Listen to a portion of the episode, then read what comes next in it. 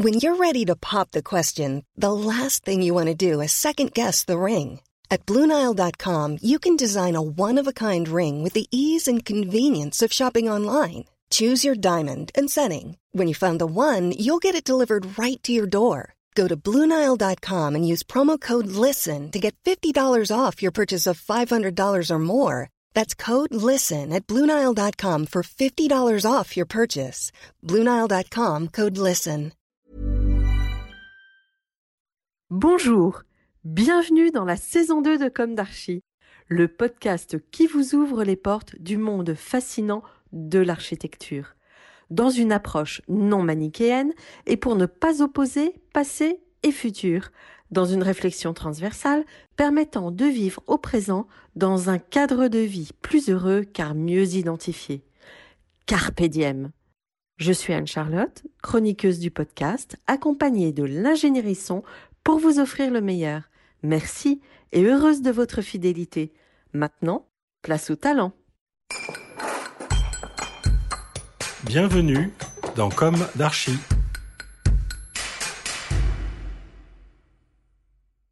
Bienvenue dans ce Comme d'Archie, saison 2. Bonjour Vincent Lavergne. Bonjour. Vous êtes architecte, euh, je vous reçois euh, aujourd'hui. Merci de venir témoigner. Vous êtes aussi urbaniste, diplômé de l'école d'architecture de Paris-la-Villette, lauréat des fameux albums des jeunes architectes et du palmarès des jeunes urbanistes en 2012, il y a moins de dix ans. Aujourd'hui, vous enseignez et après avoir créé l'agence Nado Lavergne, vous êtes à la tête de l'agence Vincent Lavergne, fondée, elle, en 2017. Agence qui compte déjà, puisque rien qu'en 2020, vous devez livrer, je cite, la Tour Watt à Paris avec ICF Novedis, surélévation entre autres, et en bois d'une tour d'habitation. Le projet Le Métropolitan avec Verekia, 283 logements à Rony-sous-Bois, avec à nouveau une ossature bois, un foyer commerce à Paris avec Amétis, le projet Maison Blanche avec Nexity, 114 logements collectifs et individuels à Bussy, Saint-Georges. En 2021, trois autres projets potentiellement, Paris Puce, Tour Commune Ménilmontant, Maison ONF, Office national des forêts, doivent être livrés et d'autres projets s'engagent. Alors nous allons d'abord s'intéresser à vous. Ma première question. Alors que les architectes de l'ancienne génération disent communément que l'on est véritablement architecte à partir de 40 ans, âge que vous n'avez pas encore atteint, votre ascension, elle, est impressionnante. Alors comment arrive-t-on à livrer de tels projets à votre âge et seulement trois ans après avoir fondé sa propre agence? Alors tout d'abord, je n'ai pas trois ans. Euh, je, je, viens de... J'ai fondé une agence avec Jérémy Nadeau en 2008, ouais. euh, juste au sortir de l'école, avant à peine quelques un an avant qu'on soit diplômé. Euh, ensuite, on a, on a développé cette agence jusqu'en 2016. Et en 2016, on a engagé un, un processus d'autonomie qui a fait que l'un et l'autre, on s'est euh, euh, concentré sur ce qu'on avait chacun développé. Donc j'ai l'impression de vivre déjà une, deuxième partie de, ma carrière, donc ça nuance un peu cette impression extérieure que j'ai beaucoup moins l'impression d'être, euh, j'ai plus vraiment l'impression d'être un jeune architecte euh, aujourd'hui, euh, puisque donc j'ai fondé une agence en 2008 avec Jérémy Nadeau. On a eu ensemble le, les albums des jeunes architectes et le palmarès des jeunes urbanistes. Et on a eu ensemble une, progression assez importante qui, est liée déjà à, cette double dynamique Paris et Bordeaux, puisque lui est bordelais d'origine et a, a, a monté l'agence à Bordeaux. Et très vite, on a eu ces deux bureaux qui a un peu jeté les, bases de notre future séparation, puisqu'on était très très écartelés sur le territoire national. Et que, au fur et à mesure de le remplissage de notre carnet de commandes, on s'est rendu compte qu'on était qu'on n'avait plus vraiment prise sur les projets et on avait vraiment euh, l'intention de, de, de, faire les projets nous-mêmes, donc on a pris cette décision en 2016-2017 de se, de se séparer et de se concentrer sur les projets qu'on avait développés chacun de, un peu de son côté. Euh, néanmoins, toute cette première partie 2008-2016, euh, avec euh, bien sûr 2012 au milieu, ça a été très important dans cette, dans cette impression de, qu'on qu a fait les choses assez vite et, et tôt. Oui, parce que vous n'étiez pas diplômé, vous aviez déjà votre agence. En général, les archis passent 4 ans, 10 ans chez, chez, un maître et puis... Alors c'est une particularité, on n'a jamais vraiment travaillé en agence, on a fait des stages mmh. dans, dans, certaines, dans quelques agences. Euh, mais on n'a jamais véritablement travaillé en agence puisque notre, notre volonté, dès le moment où on s'est rencontré en troisième année d'architecture à la Villette, ça a été de, vraiment travailler ensemble et on a très vite fait, euh, euh, fait émerger cette, cette idée d'association. Mais comment vous avez accédé à la commande? Parce que c'est pas simple quand même. Quand on n'a pas de référence, on le, sait. Le, on a commencé en faisant des. Alors ça a été long et difficile. Hein. Entre 2008 et 2012, ça a été quatre ans vraiment laborieux, vraiment difficiles, où on se payait très peu, euh, où la vie n'était pas, pas simple, même si on, on faisait ce qu'on qu'on aimait. Donc euh, donc c'était euh, le, principal en fait. néanmoins, on a fait des perspectives pour des agences, puisqu'on faisait de la 3D. C'était aussi ça qui, ça c'est une dimension importante dans notre travail. C'est qu'on a très vite essayé de maîtriser vraiment l'ensemble du processus nous-mêmes, ce qui aujourd'hui est plus vraiment possible vu la complexité des projets. Mais en tout cas, euh, l'association avec euh, Jérémy Nadeau, ça a vraiment fabriqué un phénomène d'entraînement qui nous a profité à tous les deux et qui nous profite encore euh, aujourd'hui, même si aujourd'hui on est, on est séparés. Hmm. Alors du coup, qu'est-ce qui a motivé votre carrière? Est-ce que c'était un désir d'enfant? Est-ce que c'est venu plus tard à l'adolescence? Qu'est-ce qui, qu'est-ce qui a créé l'étincelle? Parce que c'est un sacré métier. Hmm. en fait, j'ai jamais vraiment pensé à l'architecture jusqu'au lycée. Euh, j'étais dans une situation euh, scolaire très très difficile, j'étais en, échec scolaire. Euh, et j'étais néanmoins très intéressé, très curieux de plein de choses. Je m'intéressais aux arts, à la géographie, à l'histoire, à plein de choses, mais je ne me sentais pas concerné par la manière dont c'était enseigné à l'école.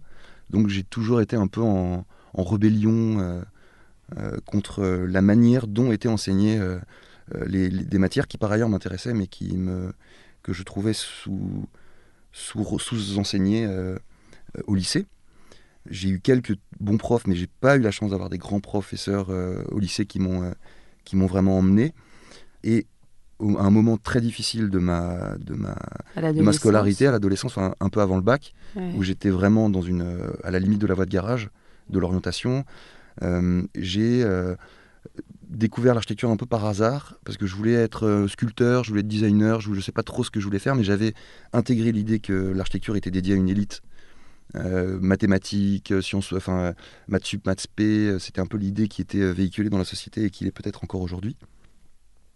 Donc je m'étais fait à l'idée que l'architecture c'était pas forcément pour moi, même si ça m'intéressait de plus en plus. Mais j'y suis véritablement arrivé par, par le design. je voulais être designer automobile. Et je dessinais des voitures et je dessinais des publicités qui mettaient en scène mes voitures et j'avais remarqué que euh, elles étaient souvent euh, placées devant un arrière-plan qui était un bâtiment la plupart du temps, sur des grands posters que je voyais dans la rue. Et donc petit à petit, j'ai commencé à dessiner des fausses publicités qui mettaient en scène mes projets de, concept car, comme on disait. Et petit à petit, j'ai été plus intéressé par l'arrière-plan que par le premier plan. Et j'ai délaissé euh, le dessin des voitures pour m'intéresser plus au dessin des bâtiments. Mais c'était un, une première approche extrêmement formelle, extrêmement esthétisante euh, de l'architecture que j'ai absolument quittée aujourd'hui. Mais en tout cas, c'est ma, première, euh, ma première approche de l'architecture, c'est euh, en, décor, en arrière-plan, donc la façade. Et petit à petit, évidemment, j'ai évolué. Étant donné que j'étais pas sûr d'avoir mon bac, j'ai cherché des, enfin, mais ma mère plus exactement a cherché des filières un peu euh, parallèles. Des pierres d'achoppement pour, pour, sauver son, son un fils. Peu, un peu, et elle a trouvé une école, qui, une école d'architecture de la ville de Paris qui s'appelle l'école professionnelle supérieure d'architecture de la ville de Paris, qui avait la particularité euh, d'accepter des étudiants euh, niveau bac, mais qui n'avaient pas eu le bac mhm. sur concours. Mhm. Et donc j'ai trouvé une une espèce d'utopie euh, scolaire, puisque pour moi, euh, tout était extrêmement euh, formaté, très académique, et il fallait respecter des procédures que j'avais beaucoup de mal à respecter. Et dans cette école, la première chose qu'on m'a dit, c'est il n'y a pas besoin du bac pour y arriver. et j'avais beaucoup de, doutes sur le fait d'être capable d'avoir le bac, donc je me suis inscrit dans cette école. Et puis parallèlement, j'ai en art plastique, donc au lycée, on a une matière d'art plastique qui était optionnelle, mais que j'ai vraiment, je passais mon temps à faire ça. Et donc j'ai commencé à représenter quelque chose que je pensais être des bâtiments, que je croyais être de l'architecture. Et je pense que poussé par mes, par mes professeurs d'art plastique qui m'ont mis une, la, note maximum au bac, j'ai eu mon bac grâce à, grâce à l'art plastique, donc grâce à cette espèce de balbutiement d'intérêt pour l'architecture. Ça, c'est génial. C'est à mettre. Euh, il a eu son bac grâce raconter, raconter ça à des étudiants pour dire qu'il n'y a pas de fatalité et que c'est pas parce qu'on est extrêmement mauvais dans le secondaire que qu'on n'est pas euh, mm. euh, néanmoins légitime pour réaliser son, sa passion, ses rêves. Vous avez grandi à Paris? En région parisienne. En région parisienne. Quelle école déjà vous avez intégré Alors, j'ai fait trois ans à l'EPSA, l'école professionnelle supérieure d'architecture de la ville de Paris, qui formait des assistants d'architectes. Euh, et qui, grâce à l'engagement de sa directrice qui s'appelait Sylvie Forest, mhm. qui est un personnage assez important dans ma vie, j'ai pu intégrer la troisième année, euh, la première année de licence donc, de l'école d'architecture de Paris-la-Villette, où j'ai rencontré Jérémy Nadeau. Mhm. Euh, et où j'ai rencontré des professeurs qui m'ont qui m'ont vraiment apporté quelque chose, comme Jean Rary, Gérald Gribet, Albert Gilles Cohen et François Romono, par exemple, et mhm. d'autres, Michel Verne, enfin d'autres, qui m'ont notamment éveillé à, à la ville et à l'urbanisme. Et ça, ça a, été, ça a provoqué un, bouleversement assez important dans ma, dans ma tête et dans ma manière de concevoir mon métier. Et aujourd'hui encore, je pense que les spécificités de l'agence et quelque part la capacité de l'agence à fabriquer des, projets d'une certaine taille sont liées à cette lecture et cette dimension urbaine que j'ai acquis à partir du, du, tout début du master. Hmm. Euh, notamment avec la pédagogie mise en place par Philippe Paneret, tout ce qui est euh, l'étude des formes urbaines, la morphogénèse qui a, en fait résonné avec mon intérêt pour l'histoire, puisque ça m'a permis de voir dans le tissu urbain et dans la ville l'expression de phénomènes historiques et de, de transition et de relations entre les époques, ce qui m'a toujours un peu euh, dérangé dans l'histoire de l'architecture, qui était euh, extrêmement euh, centrée sur l'architecture. Mm. Or, j'ai appris par l'histoire de la ville, l'histoire des, sciences sociales, l'histoire de l'industrie, l'histoire de la bourgeoisie, l'histoire des luttes politiques et des luttes sociales, et ça m'a complètement passionné. Et, ça, et donc l'architecture, ça a vraiment été le vecteur d'un, d'un éveil euh, à beaucoup d'autres choses, en fait. Euh, et donc j'ai, l'impression que voilà, c'est plus une espèce de navire qui me porte vers d'autres choses qu'une fin, qu'une finalité en soi. Quoi. Hmm. En fait, on sent que vous êtes à l'aise, surtout pas dans le dogme. Au contraire, aucun enfermement et que vous avez une espèce de curiosité naturelle qui, cette curiosité vous donne envie d'avancer. Et, il faut la nourrir mm. pour avancer. Bah, je, pense que c'est la curiosité qui m'a sauvé en fait, parce que euh, j'ai trouvé dans l'architecture une, une, dimension d'articulation de, plein de choses que j'arrivais pas forcément à, mettre ensemble. Euh, et euh, l'architecture m'a permis de faire des synthèses intellectuellement dans, ma, dans, mon esprit, mmh. et puis de fabriquer des, de faire des projets qui, sont, qui mettaient en, œuvre et en scène tous mes centres d'intérêt. Ouais. Alors à la sortie de l'école d'architecture, est-ce que vous vous imaginiez tel que vous êtes maintenant? J'espérais que ce soit comme ça. Euh, c'est même un peu, peut-être un peu mieux que ce que j'imaginais. Euh, donc je suis très ça fait du bien d'entendre ça, ce genre de paroles. Mais bravo, c'est bien. Alors quel est votre premier projet livré? Et votre état d'esprit vis-à-vis du métier a-t-il beaucoup changé depuis cette première livraison? Mon état d'esprit ne cesse de changer euh, depuis euh, la première fois où j'ai entendu parler d'architecture jusqu'à aujourd'hui et demain ça aura certainement encore changé par rapport à ce matin. il y a des, fondamentaux et des constants, qui, des éléments constants, des permanents, un peu comme dans la ville, qui restent les mêmes. Euh, néanmoins, euh, en fonction de, des contextes, euh, des gens avec qui je travaille et des programmes, des clients, la manière de travailler change et mes convictions, certaines convictions changent. Le premier projet livré, c'est un peu particulier, c'est au Maroc, mhm. c'est à Tanger donc une, ville qui a une histoire particulière, euh, un peu extraterritoriale jusque dans, dans les années 60, mhm. et qui est une ville qui m'a fasciné euh, pour cette, euh, justement cette situation de, croisement des, cultures et, des géographies. Et donc c'est la transformation de la, de la villa de l'ancien gouverneur de Tanger, de mhm. l'époque du protectorat, en, restaurant. Et en fait, c'est un peu le premier projet qui a, qu'on a, c'est une réhabilitation, une grande réhabilitation, c'est un bâtiment qui remontait Alors c'est un bâtiment qui a été construit dans les années 30 à la mode, en mode néo-provençal, donc avec un, enduit rose. On a tout nettoyé, on l'a épuré pour fabriquer un bâtiment blanc qui évoquait le travail de Roland Simounet par exemple. Donc c'est mmh. une espèce de mmh. grande verticale blanche euh, passée à la chaux.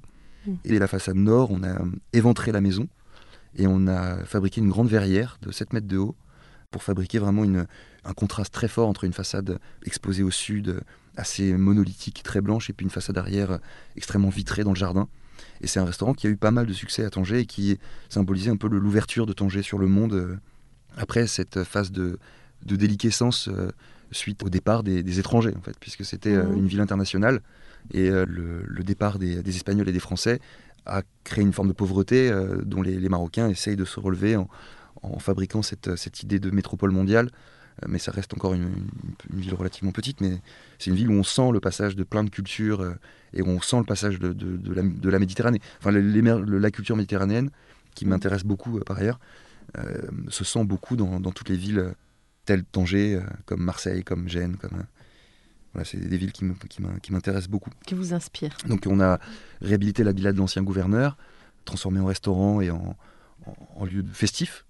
Mhm. Euh, et puis ce projet nous a amené un deuxième projet à Oujda, donc euh, dans le Rif, à, côté de la frontière algérienne, pour un, acteur euh, de cinéma africain qui avait racheté le, un fortin du, construit par le maréchal Lyotet dans les années au tout début du XXe siècle, 1915, mhm. donc qui était une petite forteresse.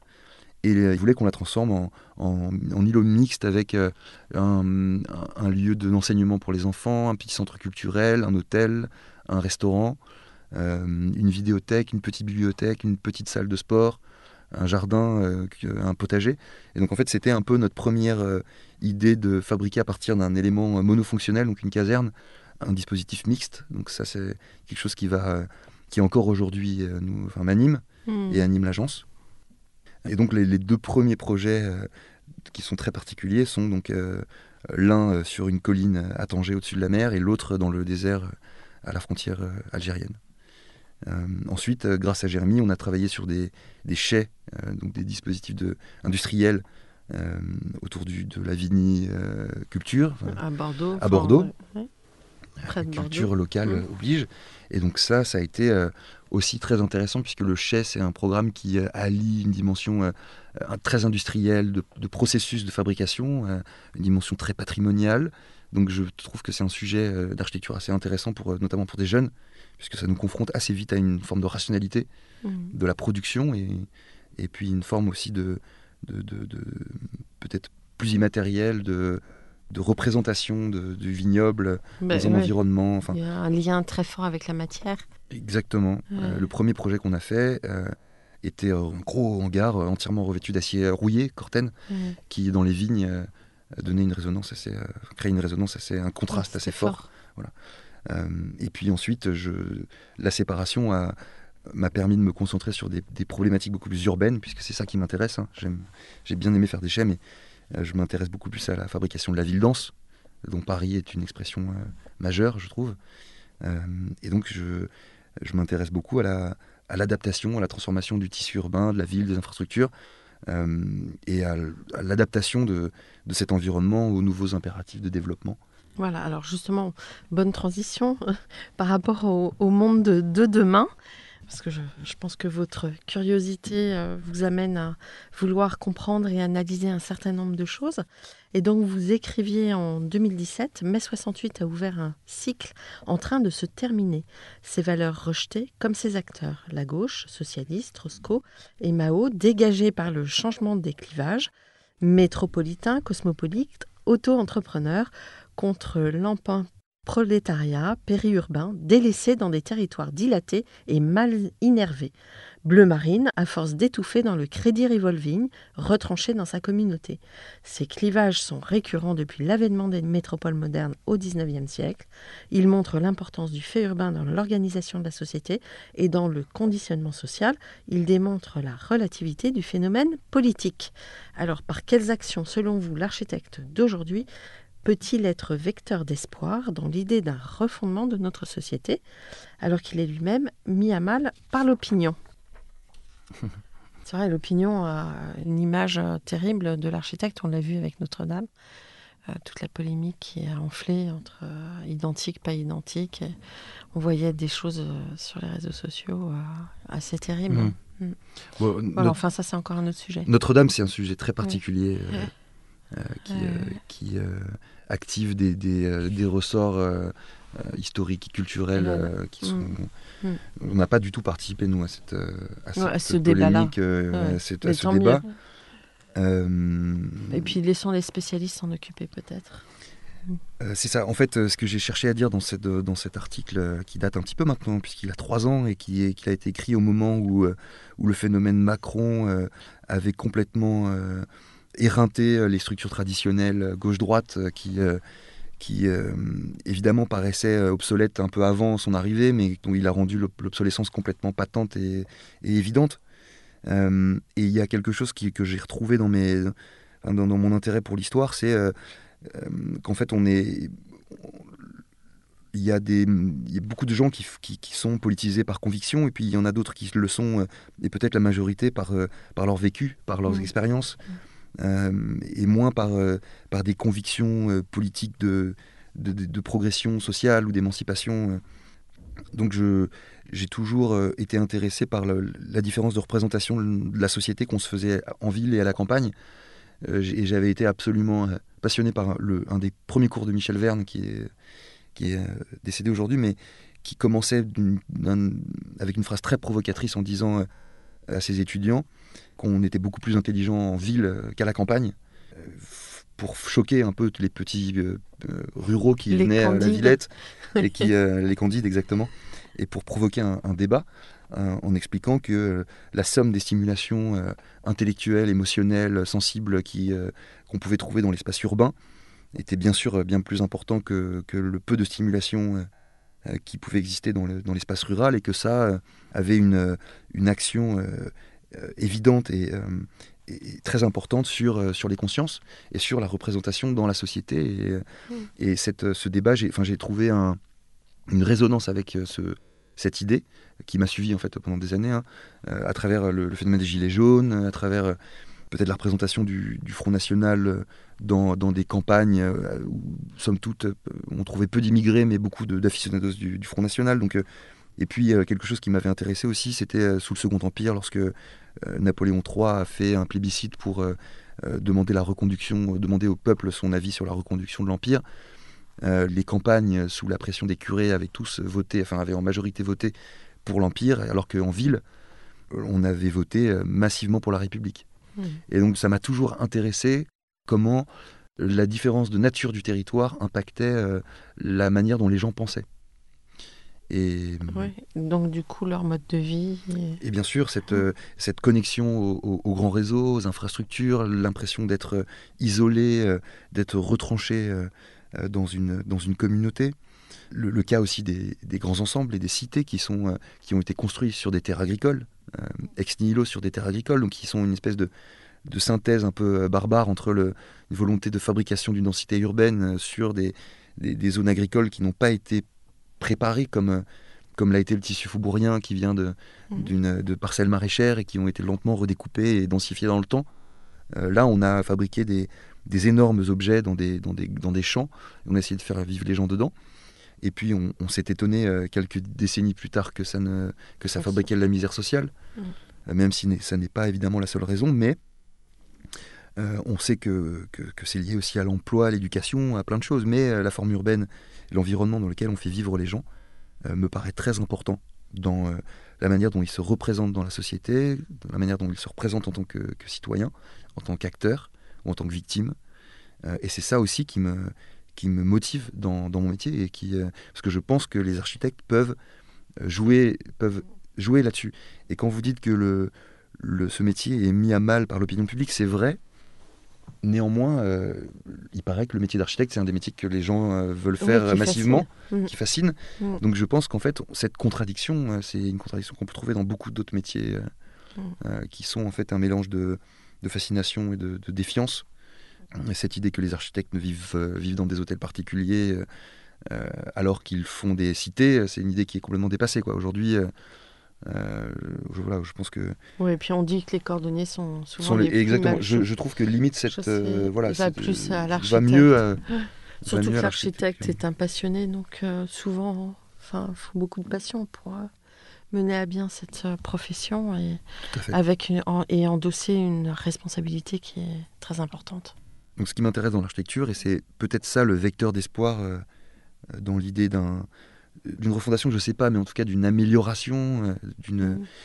C'est vraiment cette idée que l'architecte est à la croisée de, de, plein de disciplines. il est capable de faire dialoguer un, ingénieur et un, et un, sociologue, un artiste et un ethnologue.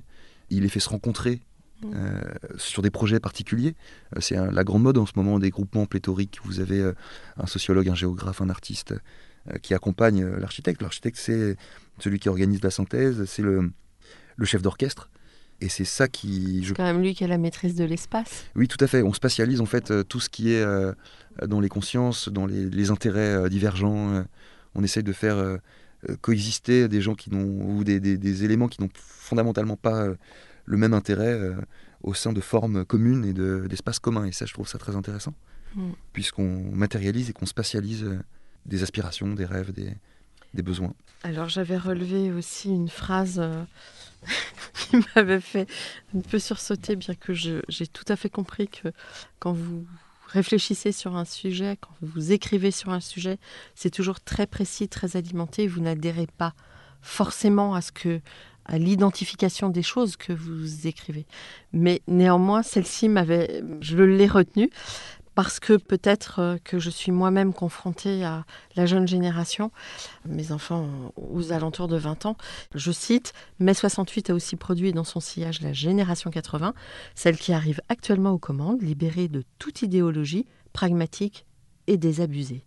Elle est prompte à faire l'inventaire de ce passé et souvent à en rejeter l'héritage, comme une vieille tante qu'on n'en peut plus d'écouter parler du passé et dont on se prend à rêver, pour en être débarrassé, qu'elle se prenne les pieds dans les escaliers.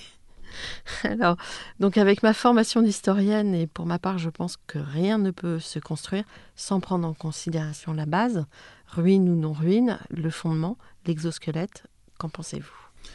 Alors, euh, si ce texte a pu donner l'impression que je voulais me passer de l'histoire, ou que je pensais qu'on pouvait se passer de l'histoire, c'est absolument une, hmm. Une, euh, une, mauvaise un malentendu. Hmm. Euh, parce que en fait, je suis absolument passionné par l'histoire et je pense que l'histoire est présente euh, dans toute la moindre action de l'agence. On se réfère à des histoires. Par contre, je, je, me méfie beaucoup. Enfin, je, je me méfie beaucoup de la manière dont est présentée l'histoire et je me méfie autant que ça m'intéresse, si vous voulez, mais euh, je, m'intéresse beaucoup aux histoires officielles, aux histoires non officielles, au roman national. Mm. Euh, mais en tout cas, l'histoire est absolument fondamentale dans, notre travail. Néanmoins, c'est aussi ce qui m'a dérangé dans l'histoire de l'architecture, c'est euh, la mise en lumière de grandes époques, de grands, de grands jalons historiques. Mm. Qui, qui, ont en fait été isolés, un peu sortis de leur contexte parce qu'ils avaient une signification historique ou politique à un moment donné, et qui en fait font partie d'un processus beaucoup plus large qui est l'histoire. Euh, par exemple, isoler euh, l'histoire de l'architecture moderne de la Première Guerre et de la Deuxième Guerre mondiale, mmh. de l'entre-deux-guerres et de la reconstruction, euh, ça me paraît pas pertinent. Or, mmh. j'ai très peu entendu parler du rôle des, grands conflits mondiaux mmh. sur le mouvement moderne. Je pense que Le Corbusier, comme des décennies plus tard Coulas, n'aurait pas fait ce qu'ils ont fait s'il n'y avait pas eu tout un contexte historico-économique, politique qui, euh, qui venait de beaucoup plus loin euh, et qui a eu tendance, peut-être pour des, des, volontés de simplification, hein, à être euh, isolé par les historiens et qui, pour moi, me, me semble pas suffisamment pertinent. Par exemple, j'ai beaucoup mieux compris le mouvement moderne à partir du moment où j'ai commencé à m'intéresser aux conditions de vie avant la Seconde Guerre mondiale ou au début du XXe siècle. Mmh. Et le, le, le, travail du Corbusier, qu'on nous, nous, a rabâché à longueur d'années d'études, euh, depuis tout petit. Euh, il y a son travail formel, euh, donc le jeu des volumes mm. sous la lumière. Et puis il y a aussi cette volonté de sortir un pays d'une d'une misère sociale, de, de fabriquer des, des, des, bâtiments à une époque où les gens vivaient dans des taudis. Et donc comprendre le Corbusier, enfin, connaître les conditions de vie de la France au moment où le Corbusier a commencé à travailler, ça explique aussi une, une certaine forme de radicalité dans son travail. Euh, qui est décrié aussi par le, qui est critiqué par le grand public, mm. euh, mais qui procède euh, aussi de cette volonté de progression sociale. Et, je pense que la radicalité du travail du Corbusier est proportionnelle à la, à la gravité des, des, conditions sociales de la France de l'après-guerre ou de, ou de l'entre-deux-guerres. Ou... Voilà, donc ce qui m'intéresse en fait beaucoup plus que l'histoire de l'architecture, c'est l'histoire de la société. Oui, et puis ce dont, par exemple, Corbu, on, on voit ça comme quelque chose, un phénomène euh, assez important, exclusif et, presque, et, voilà, écrassant. Mm. Alors que quand on monte sur les toits, euh, par exemple à la cité de Rezé, et qu'on découvre l'école, on se rend compte qu'il avait tout dessiné à, la hauteur des enfants, enfin de manière à ce que les enfants puissent eux-mêmes s'approprier l'espace. Et, euh, et c'est très étonnant et c'est ultra intéressant. En revanche, en effet, par rapport à l'histoire de l'architecture, enfin moi qui ai fait ces études, et je pense que la manière d'enseigner euh, beaux-arts a beaucoup euh, marqué la discipline et qu'il euh, y avait une espèce d'idée de grandeur, un peu pompier même, qui s'est propagée dans le XXe siècle, mais qui était quand même importante parce que L'histoire de l'architecture, c'est aussi 17, 18e et le 19e. L'architecture officielle était une architecture dite historique. Finalement, on était plus, on retenait plus euh, l'histoire du chapiteau, euh, de la colonne, etc. Et, euh, ces règles-là ont certainement détaché et appauvri toute l'histoire de l'architecture. Mais après, il y a des, quand même des enseignants. Moi, j'ai été élève de Gérard Monnier je trouve qu'il avait une approche très intéressante en prenant tous les phénomènes sociologiques, etc. Mhm. Et euh, ça s'est transformé quand même petit à petit. Mhm, tout à fait. Alors en Italie, ce qui est assez marrant, c'est qu'ils sont beaucoup plus, ils ont plus d'appétence pour l'histoire de l'architecture. Du coup, ils sont plus réactifs et moins, je trouve, moins éloignés de des créateurs entre guillemets d'espace. Tout à fait. Nous, en France, on a tendance à se référer à des grands personnages Mhm. qui, mais qui sont en fait plus. C'est plus intéressant de les regarder comme des témoins d'une époque ou comme des rouages d'un mhm. d'un processus beaucoup plus large, que ce soit de, du Corbusier à Jean Nouvel. Mhm. Euh, les deux sont des témoins et des, des, des produits de leur époque euh, auxquels ils donnent euh, une, une, esthétique particulière, mais. mais, mais ce qui m'intéresse vraiment, c'est de voir comment est-ce que leur travail parle d'une époque plus que le, le travail de l'objet en tant que tel. Quoi. Alors justement, l'objet, Est-ce que vous auriez une histoire à nous raconter sur, euh, sur votre architecture? On a bien entendu que le phénomène urbain était euh, une part très très importante de votre réflexion. Mais il y a aussi l'architecture et des projets. Alors, la suite de ce que vous nous avez raconté précédemment, de Tanger, etc. Alors en fait, de plus en plus, on, conçoit le, à l'agence euh, l'architecture comme un, comme un moyen de transformer une situation urbaine, plus que mmh. comme encore une fois, une fin mm. euh, de fabriquer un objet architectural. Et euh, donc cette, cette, idée, elle est extrêmement euh, transversale et présente dans notre travail. si on, je peux parler de quelques projets qu'on étudie en ce moment, que ce soit par exemple la transformation de la tour Watt dans le 13e arrondissement, qui est une tour en béton à base carrée des années 70, qui est une tour de foyer de, de cheminot de la SNCF, collée contre les voies de chemin de fer, qui adressait donc une façade euh, aveugle euh, contre les voies de chemin de fer, puisque l'environnement était très hostile et puis que la réglementation faisait qu'on ne pouvait pas ouvrir de fenêtres sur les voies de chemin de fer. Et la couverture des, voies de chemin de fer par la CEMAPA, donc la société d'économie mixte qui gère euh, l'aménagement de la ZAC rive gauche, donc la couverture des voies de la, gare d'Austerlitz, on, on, fabriquait une nouvelle rue qui s'appelle la rue Louise Bourgeois, mmh. qui fabrique une liaison entre le, la dalle construite sur les, voies et ensuite la partie qui descend jusqu'à la Seine de la ZAC euh, rive gauche. Euh, et donc cette, euh, cette, cette, tour dont la démolition avait été envisagée par ICF, le maître d'ouvrage, finalement a été, il a été décidé qu'elle serait transformée. Et donc nous, on a proposé de l'adapter aux nouvelles conditions urbaines du quartier. Mmh. D'un quartier très industriel, très infrastructurel, scarifié par ces, ces faisceaux ferroviaires, c'était devenu un, un quartier euh, majeur dans Paris, euh, avec un très fort euh, développement, une forte ambition politique en termes de progrès des constructions, de progrès urbain aussi. donc l'idée, c'était comment prendre un bâtiment qui symbolise une époque, l'époque des Trente Glorieuses, de cette construction massive et de cette surconstruction, de cette surproduction urbaine à coups de, béton armé, et de voir comment ce bâtiment très symptomatique d'une époque avait néanmoins une capacité d'adaptation et de transformation, un peu comme un organisme vivant qui va être amené à, se, à s'adapter pour pas disparaître. Et donc j'aime beaucoup cette, euh, cette métaphore un peu euh, urbaine qui remonte un peu au 19e siècle, c'est euh, la métaphore de la ville et du corps vivant qui, qui serait constitué de chair, de tissus, de réseaux, d'artères, qui serait innervé, donc qui, qui pourrait être amené à, à, subir des, les mêmes vicissitudes ou les mêmes problématiques qu'un corps humain, c'est-à-dire de une forme de congestion, des problématiques de circulation.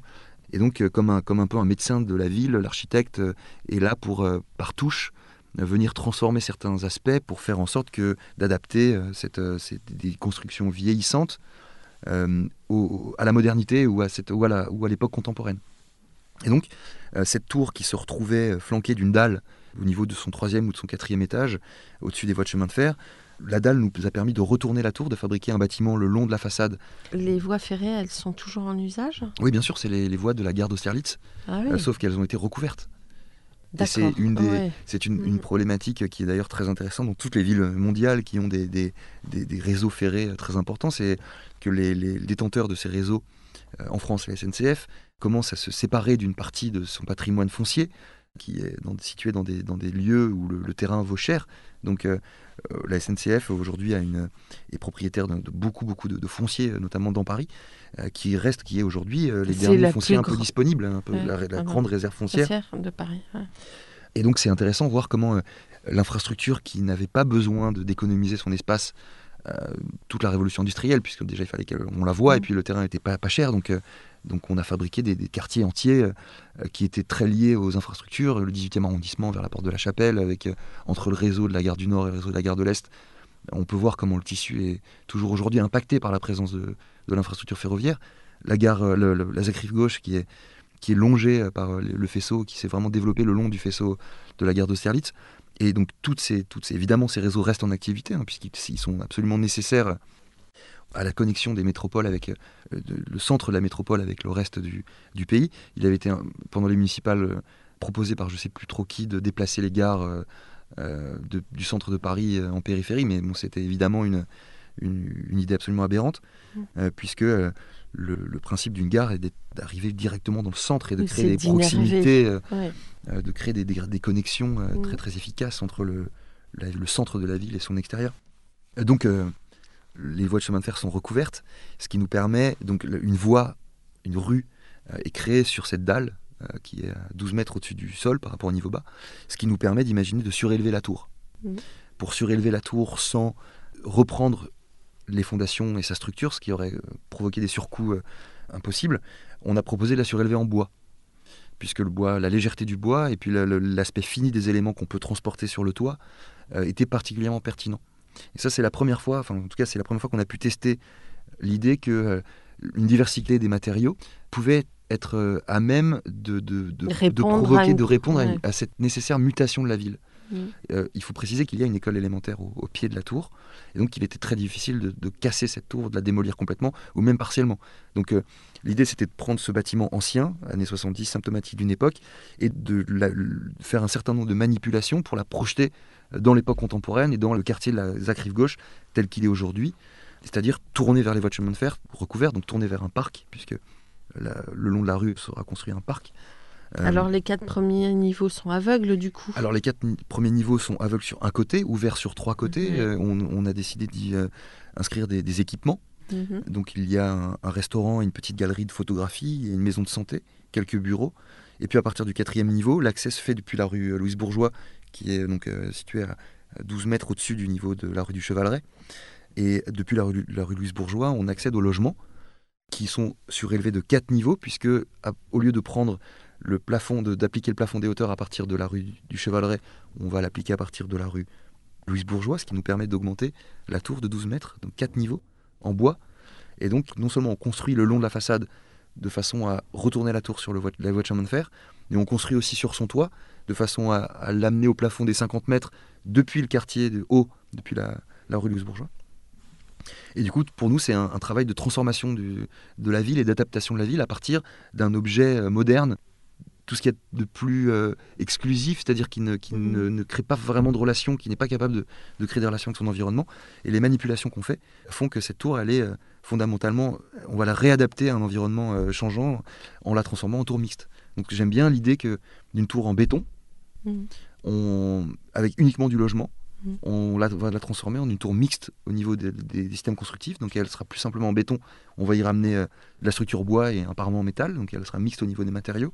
Et elle sera au niveau, euh, également mixte au niveau du programme, puisqu'on va y trouver un restaurant, une galerie, de photos et puis, et puis du logement. Du coup, elle est un peu plus sexy qu'elle n'était. Et puis elle est beaucoup plus urbaine, tout simplement. Et puis c'est mm. partir mm. partir d'un objet qui n'a dans l'imaginaire collectif n'a pas un, potentiel de renouvellement très important et la renouveler complètement pour en faire un bâtiment neuf. Hein. L'idée c'est de restituer non un bâtiment réhabilité, mais un bâtiment neuf. de faire oublier. les logements sont complètement transformés, ils sont beaucoup plus grands. Euh, on les, ils sont adaptés euh, aux handicapés. Enfin, on, toute cette masse, cette euh, matière urbaine est, est entièrement retransformée, tout en restant dans son, dans son emprise. La structure en bois, vous connaissez l'essence du bois? C'est du mélèze. Du mélèze. C'est un mixte de mélèze et de, et de résineux, de, de, pain. De pain. Donc vous avez une appétence quand même pour la matière, les matériaux. Prédilection le bois ou s'il le faut le métal voir le béton. Alors vous avez écrit un article, Le tout béton, euh, où vous retracez l'histoire du béton et l'histoire du lobby du béton, qui finalement est issu... Euh, de la Seconde Guerre mondiale. Voilà. Nous, on le sait, mais... Alors c'est un, un, sujet qui m'intéresse euh, beaucoup, puisqu'en fait, on n'est pas... je suis pas anti-béton, c'est absurde d'être anti-béton. de toute façon. D'être anti-matériaux. Le matériau, c'est un, un, moyen, c'est et puis ils travaillent ensemble en plus. En plus, voilà. Mm. Donc, euh, alors vous avez, enfin, c'est un slogan qui est, qui, est mm. répandu dans la, chez les architectes en ce moment, c'est le, le, bon matériau au bon endroit. Mm. Euh, donc en fait, c'est surtout euh, proposer une alternative à cette domination du béton. Le problème du béton, c'est pas lui-même, c'est la surutilisation qu'on en a fait Et puis depuis de des décennies. De tout minéraliser, de tout. Cette, cette, imperméabilisation des sols qui provoque, mais qui n'est pas liée uniquement au béton. Hein. c'est aussi la voiture. Euh, qui sont un peu mes, les deux grands euh, représentants en fait du monde qu'on essaye de dépasser aujourd'hui, c'est euh, le tout béton et puis le, tout automobile individuel, puisque c'est pour être capable de stocker ces, automobiles individuels dans le sol mm. qu'on fabrique des îlots de chaleur et qu'on imperméabilise le sol. Mm.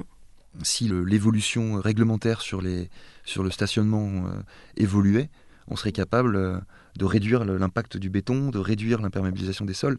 Donc il y a aussi une dimension réglementaire euh, qui est basée sur euh, un modèle occidental, euh, le modèle occidental de la voiture individuelle et, du béton. Qui après ensuite il y a le pétrole. Enfin voilà, ça, déroule.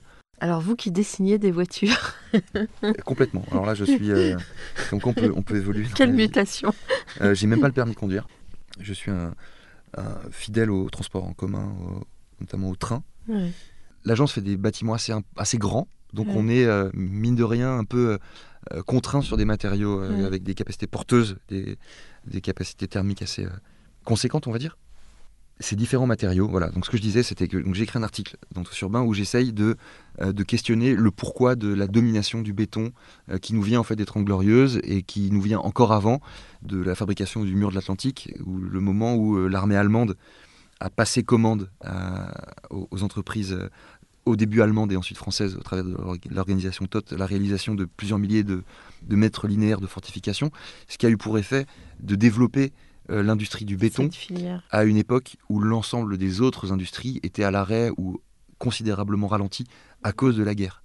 Donc au moment où l'industrie, euh, l'artisanat de la construction était euh, relativement euh, à l'arrêt, ou donc en tout cas les forces de production étaient ou au front, ou au service du travail obligatoire, ou enfin, ou, chez eux dans une situation de, sous, occupation. Le béton est le matériau qui a profité hein, de, la plus grande évolution technique, puisque pour être capable de répondre aux exigences de l'organisation TOT, il a fallu que les entreprises françaises se modernisent mm. très très rapidement pour être capable de couler plus rapidement plus de béton. De là est venu le, chemin de grue, donc qui constituait à poser des rails le long de l'axe de du mur que l'on voulait euh, fabriquer et de faire dérouler une, grue qui coulait du béton euh, euh, en permanence donc le long d'un axe. Et cette manière de faire a directement inspiré la reconstruction des années 40, 50, 60, 70 avec le principe du voile percé mmh. qui est une spécificité française, en tout cas d'Europe de l'Ouest, hein, tous les, pays qui ont été impactés par la Seconde Guerre mondiale, alors que dans le reste du monde, on construit en poteau-poutre mm. et remplissage. Et ça, pour moi, c'est un lien très intéressant. Il y a un glissement aussi, on a une culture de la pierre ici. Donc oui. Euh, Alors, c'est vrai qu'on a aussi, aussi un, glissement de, de l'ossature, enfin de, du voile, enfin du mur plutôt, euh, vers le mur béton. Mais en tout cas, c'est euh, voilà, c'est de toute façon jamais rien ne peut s'expliquer que par un aspect. C'est un ensemble de choses qui s'articulent qui se mettent ensemble pour, pour fabriquer une évolution. Mais en tout cas, c'est ça qui m'a intéressé, c'est comment est-ce que une période de 5 ans, si on, on parle que de la Seconde Guerre mondiale, a, impacté une culture, une économie, une manière de fabriquer la ville qui se ressent encore aujourd'hui. Ce que j'ai essayé d'expliquer dans cet article, c'est que, les entreprises ont besoin de faire tourner leur. Et, tout à fait. Et puis ça a même fabriqué des modèles économiques mm. qu'on appelle les majors. Mm. Ah bah euh, qui sont basés sur euh, qui sont exactement qui sont basés sur cette euh, sur ce système constructif béton et qui est qui, symbolise une société et un, chemin enfin de développement et c'est tout ça aujourd'hui qui est un peu remis en cause par ces impératifs de transition écologique, de transition de société, de transition économique. Et puis je pense une volonté de retour quelque part à quelque chose de plus naturel, parce que le béton, ça nous, euh, en tout cas, il faut travailler le végétal avec le béton. En tout cas, il faut, euh, il faut, réduire notre. un, des objectifs de notre travail, ce n'est pas de ne plus utiliser de béton, mais c'est de le, de le, remettre à sa place.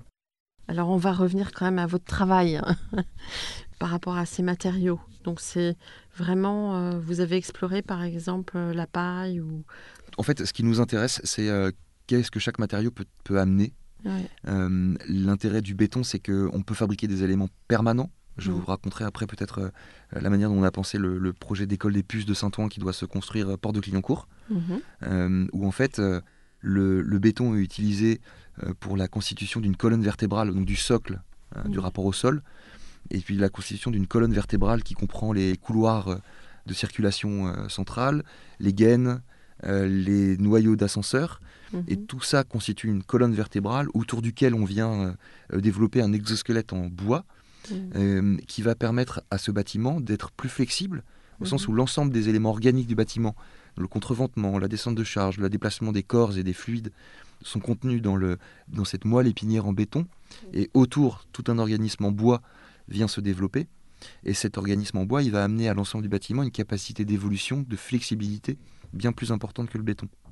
Et c'est pour moi cette association du bois et du béton, c'est vraiment euh, une, issu de cette espèce de métaphore urbaine avec les éléments permanents, ce qui reste et ce qui euh, mute. Et que la ville est vraiment une, espèce de synthèse entre des éléments permanents et des éléments récents, mmh. euh, entre un temps très long et un temps beaucoup plus court. Et pour moi, cette mixité des matériaux, elle amène à l'échelle de l'architecture. Elle ouvre un champ des possibles. Elle ouvre un champ de transformation possible, où en fait, le, béton va permettre au bois de, de bouger autour de cette, de cette structure euh, j'aime bien utiliser cette notion de, moelle épinière ou de colonne vertébrale parce qu'il y a l'idée à la fois de structure, de stabilité et de transmission mm. euh, des choses, euh, de, des corps, des fluides, encore une fois. Et donc, le bois, l'association du bois et du béton et du métal, puisqu'il y a toujours un peu de métal, donc c'est aussi cette, transversalité en fait des matériaux qui, puisqu'on pour, pour connecter du béton à, du bois, on, a souvent besoin du métal. Le métal pose des problèmes de stabilité au feu, donc euh, après il y a toute une histoire qui se, qui se met en place et qui est une histoire de résolution de problèmes. Il y a des tours euh, qui sont euh, construites aux États-Unis, c'est une question de culture aussi beaucoup. Tout à fait, mais alors ça, mais ça, ça, ça vient aussi beaucoup de, de, de, la culture urbaine. Hein. Parce qu'on a fustigé le métal en France alors que ça aurait pu être une solution à certaines Alors, choses. On construit en métal en France, on construit beaucoup, beaucoup d'équipements euh, en métal, mais c'est vrai que par rapport au bois et au béton, euh, en fait c'est le béton, le, matériau qui a... Qui a, éclipsé le reste. Évidemment, et puis ça c'est évidemment culturel, ça ne, date, ça ne vient pas que de la Seconde Guerre mondiale, ce que j'essaie d'expliquer dans l'article, c'est que la Seconde Guerre mondiale a provoqué une espèce d'accélération très importante. Ouais. Euh, en tout cas, voilà, le bois, le métal et le béton sont euh, nos matériaux de prédilection et on essaye de les associer d'une manière organique euh, pour faire en sorte que chaque matériau permette au suivant d'avoir un rôle très particulier. Et cette idée de, béton qui représente la permanence, autant dans une réhabilitation, la tour on prend un bâtiment en béton et on vient le compléter en bois, ou l'école des puces, on constitue une, infrastructure en béton et on a un exosquelette en, en bois. À chaque fois, on essaye de on utilise un matériau, deux matériaux dans leur association pour ce qu'ils sont capables de, produire en termes d'évolution de l'espace. Voilà, l'espace, on en a parlé. Est-ce qu'en cinq minutes, on peut, bah, on peut régler l'histoire de l'écologie Alors, l'article sur euh, écologie et gentrification, il procède d'un projet dont vous nous, sur lequel vous nous questionnez, qui est, qui est Ménilmontant, qui est mmh. un des projets les plus importants de l'agence, puisque ça a mmh. été le premier marché public de taille un peu euh, pour Paris Habitat et la ville de Paris.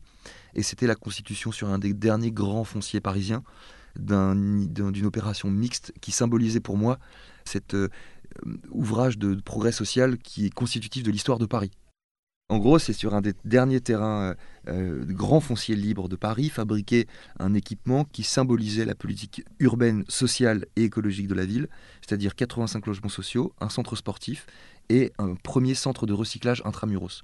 La plupart du temps, les centres de recyclage sont situés sous le périphérique mmh. ou en banlieue. Mmh. Et euh, l'idée de la mandature, c'était de fabriquer des points relais euh, dans des bâtiments de la ville, donc du logement social, euh, à différents endroits de, Paris. Et donc ce projet était pour moi une expression euh, d'une certaine forme de progrès social, où on allait être capable de penser la coexistence entre plusieurs besoins, celui de loger les gens, celui de faire du sport et celui de gérer ses déchets. Mmh. Et ce projet, parce qu'il était en béton, mmh. a subi les foudres des associations écologistes euh, et d'autres associations qui instrumentalisaient l'écologie à des fins euh, très personnel de refus du, de logement social, de refus de, densification. Euh, et donc j'ai été tout à fait frappé par euh, cette manière dont, en ville, l'écologie urbaine était une notion qui était manipulée par une, une élite mmh. bourgeoise contre l'intérêt général. Mmh. Et en fait, comment est-ce que l'écologie, qui est une des aspirations les plus humanistes et les plus universelles qui soit, était réduite en ville pour plein de raisons, à la conservation d'intérêts euh, particuliers euh, de propriétaires bourgeois? Mm. Et contre l'intérêt général. Et ça, ça a été une de mes grandes euh, découvertes, en tout cas, ou centres d'intérêt récents, mm-hmm. avec aussi cette volonté de faire évoluer les matériaux. Mm-hmm. Vous enseignez? Oui. et vous vous positionnez, on l'a vu, de manière forte à l'écrit. Or, euh, quels, sont les messages qu'il vous tiendrait à cœur de transmettre à vos étudiants? Euh, J'aimerais bien qu'ils euh, arrivent à toucher, à comprendre ce que j'ai compris en fait en quatrième année, c'est-à-dire que à travers l'étude de la ville et de la fabrication de la société, on peut trouver tous les ingrédients pour trouver du sens dans notre travail, pour trouver de la méthode, pour trouver des directions. Et en fait, euh, j'essaie de ne pas apprendre aux étudiants, j'essaie de les éveiller, de les émanciper. Euh, je suis toujours plus intéressé par un étudiant qui essaye de, débattre et qui, de, qui n'est pas forcément d'accord avec ce que je raconte plutôt qu'avec ceux qui notent. Et qui sont passifs. Et qui sont passifs et qui notent sur leur carnet euh, les yeux baissés ce que je raconte. Mm. Alors que des fois j'essaye de les provoquer, de les titiller et que, en gros, ils notent sur leur carnet quelque chose qu'ils ne reliront certainement jamais. donc j'essaye de les, de les déscolariser si le terme est pas trop euh, barbare. Euh, puisque les meilleurs, les profs qui m'ont le plus frappé sont ceux qui nous considéraient comme des, vraiment comme des adultes et comme des futurs euh, acteurs. Mmh. Bah, ceux, qui, tirent vers le haut plutôt que ceux qui, qui professent, que ceux qui professent. et qui s'écoutent parler. Mmh.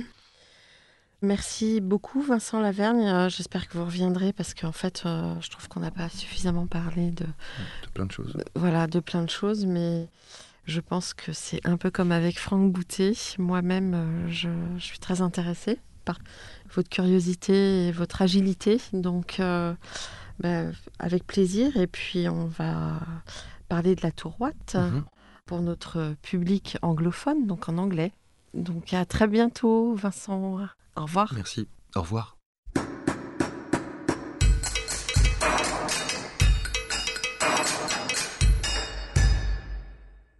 Chers auditeurs, merci pour votre écoute. N'oubliez pas de retrouver nos sujets en avant-première sur Instagram à l'adresse comme podcast, C-O-M-D-A-R-C-H-I podcast.